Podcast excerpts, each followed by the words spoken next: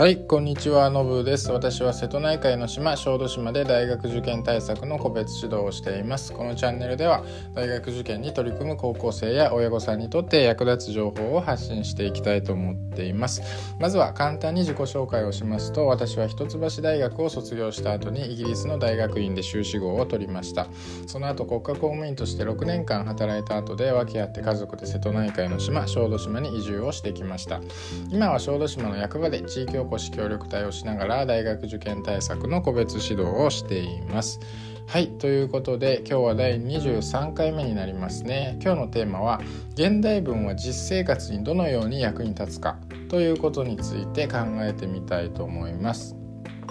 はい、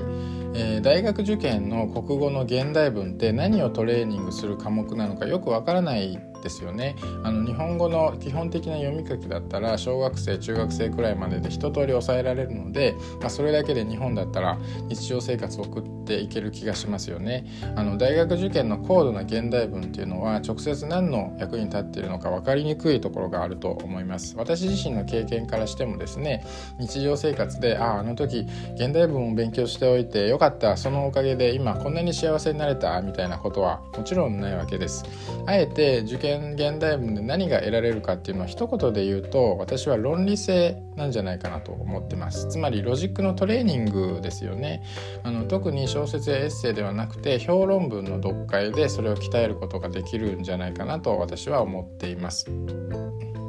これをあのなぜ大学受験の時にまあ、このロジックのトレーニングをしなければならないかっていうと大学に入ってからその大学のカリキュラムをこなしていく上で必要になるからですよね。特に卒業論文です。大学を卒業して学位を取るためには基本的にはこの卒業論文を完成させなきゃいけないんですよね。自分で課題を設定して一生懸命1年ぐらいかけていろいろ調査して誰もが納得できるような形でですね学術的に結論を導かなければいけないんです。でこれをロジックで固めて読者を説得できないといけないわけですよね。あの社会に出てから日常生活でも何かこう自分で実現したいことってあるじゃないですか。まあ、人に頼み事をしたりとかですね、まあ、欲しいものがあるからお金を貸してほしいとかですね、まあ、仕事の上でもですねあのこういう新商品を作りたいから予算をつけてほしいとかっていう時に人を説得する必要がありますよね。で人間ってその人を説得する時の方法って、まあ、人を動かす方法っていうのはたくさん持ってます。あの子供だったらですよ例えば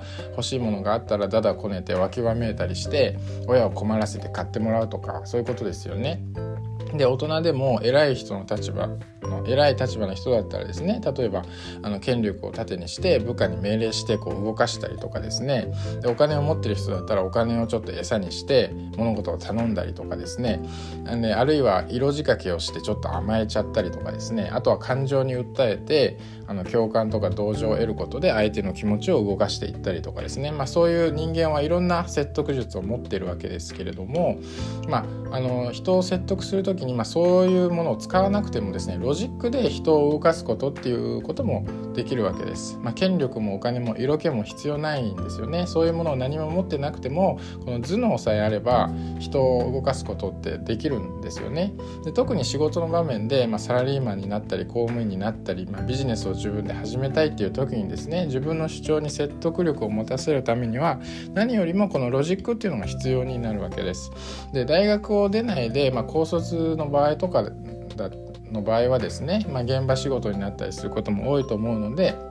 そこまでその能力って必要とされないかもしれないんですけれども大卒のホワイトカラーの場合はですね、まあ、会社勤めとかする場合には絶対に必要になるって言ってもいいんじゃないかなと思います。だから大学4年間を通じて、まあ、理系はもちろん文系でもですね卒業論文の完成に向けてこの能力をひたすら鍛えることになります。もしかしたら大学生の皆さんはその論理性のトレーニングとかまあ、あんまり意識してないかもしれないですね、まあ、大学生になったら特に文系の学生とかだとまあ、授業よりはサークルとかバイトに夢中になったりする人も多いのであんまりその授業とかゼミの印象が薄くてですねあのあんまりこう自覚はないかもしれないです。でもそれなりにちゃんとした大学であればこうちゃんと定期試験もありますしゼミの発表とかを卒業論文もちゃんとこなさなきゃいけないので無意識のうちにですねそういうこうロジックを組み立ててそれでなんか結論を導いてそれで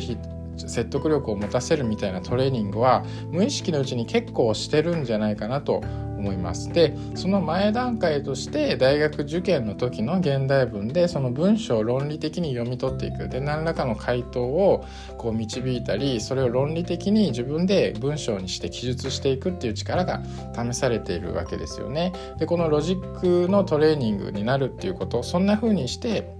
現代文っていうものを位置づければですねその現代文を学ぶ意味っていうのも分かってくるんじゃないかなと思います。まああの参考になれば嬉しいです。今日はこの辺で終わりたいと思います。ありがとうございました。